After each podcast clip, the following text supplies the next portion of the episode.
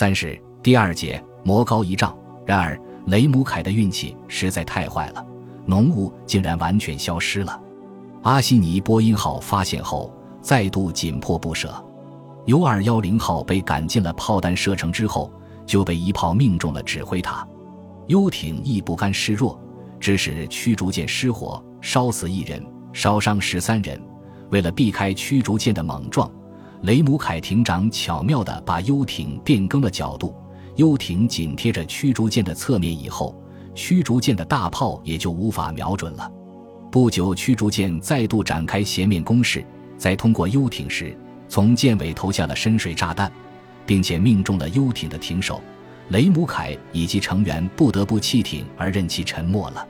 幸存者被戴安龙四号所救起。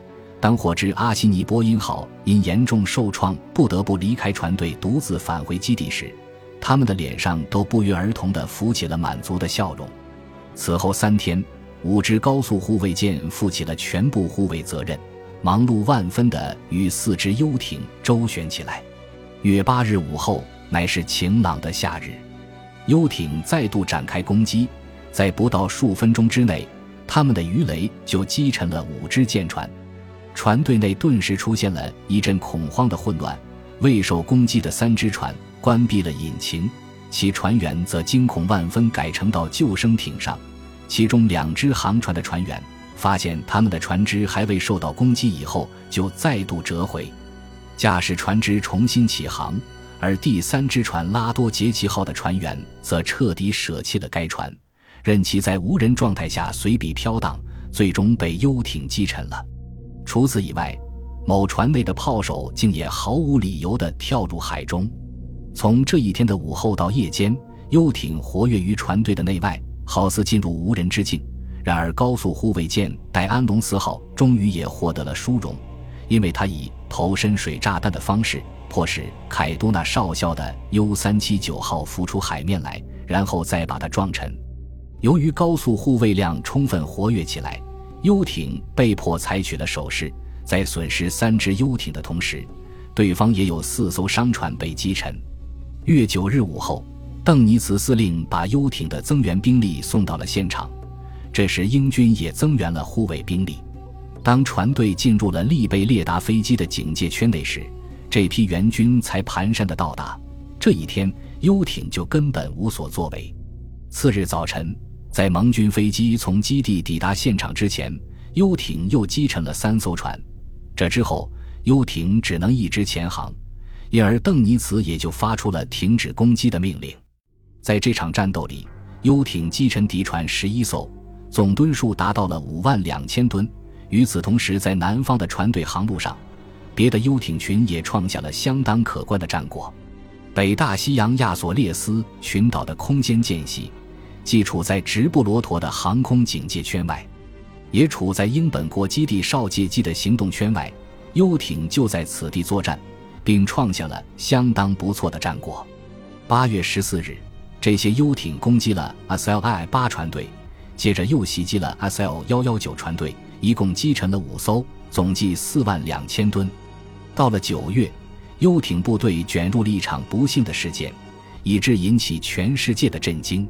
八月中旬，四只幽艇与一只乳牛相携驶出了比斯开湾基地，一直航行到赤道以南，以便寻找猎场。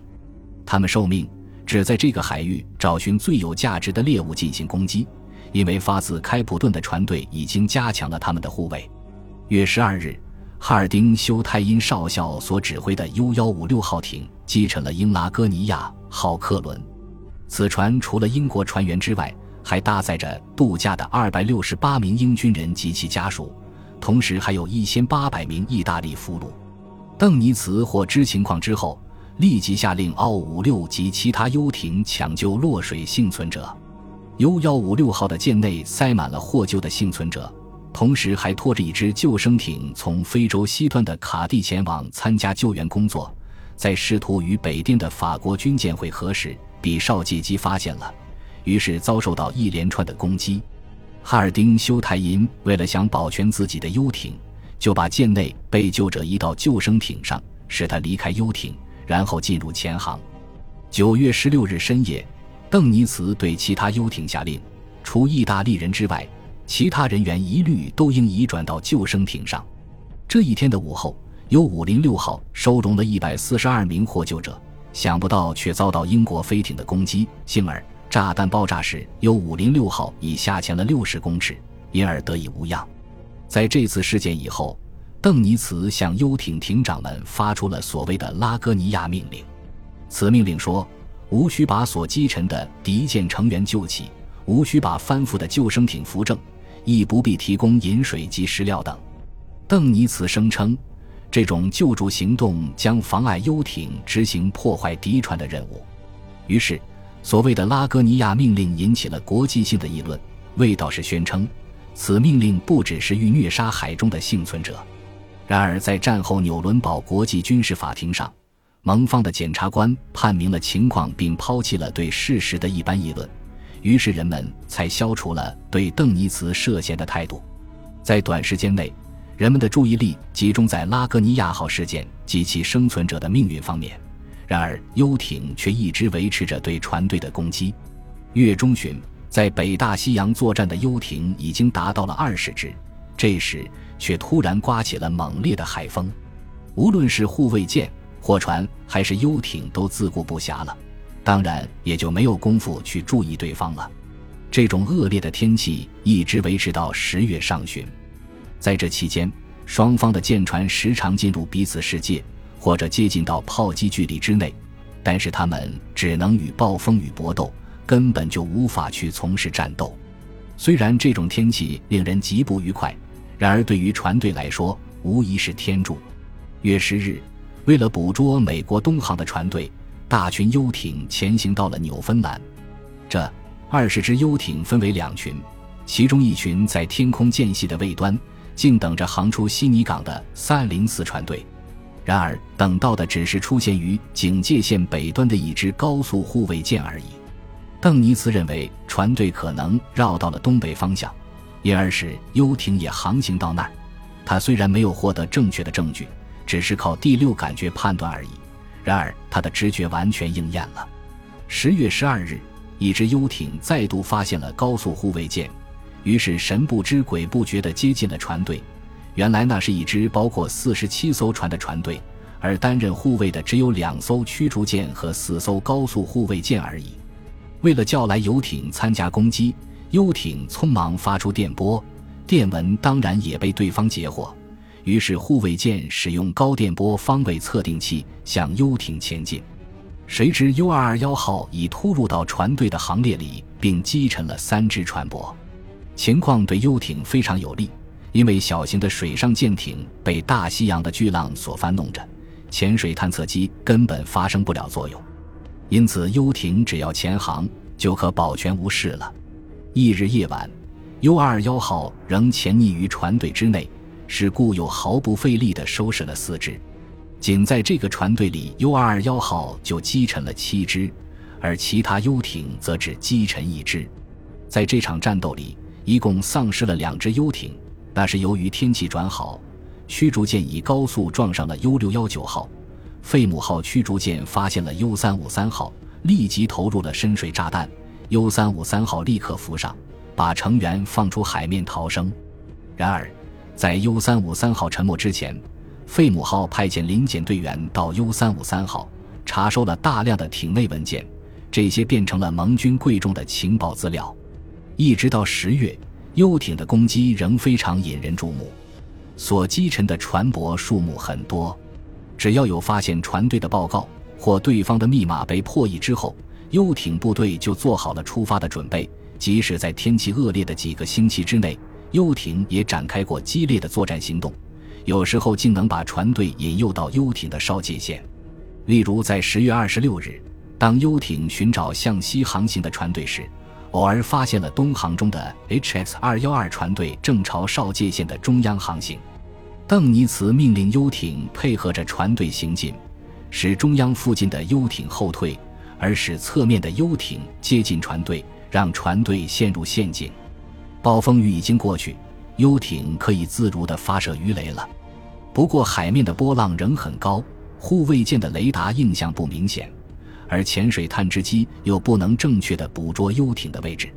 十月二十八日夜，游艇一起袭击船队，一共击沉了七只。两天后，一队游艇于纽芬兰的沿岸发现了向东航行的三零七船队，于是立刻向德前舰队司令部报告。于是七只游艇巧妙地跟了上去，但是此刻还在纽芬兰基地飞机的行动圈内，当然也就不能施展手脚了。隔了一周之后，游艇 U 五二零号及 U 六五八号竟被加拿大飞机所击沉了。到了十一月十日，船队才驶出基地飞机的行动圈外，游艇就击沉了十五只船舶。其后，飞出冰岛基地的利贝列达机击沉了 U 三二号。由于此地已经进入航空哨界之内，因此游艇也就停止了攻击。在南方马德拉岛的外海。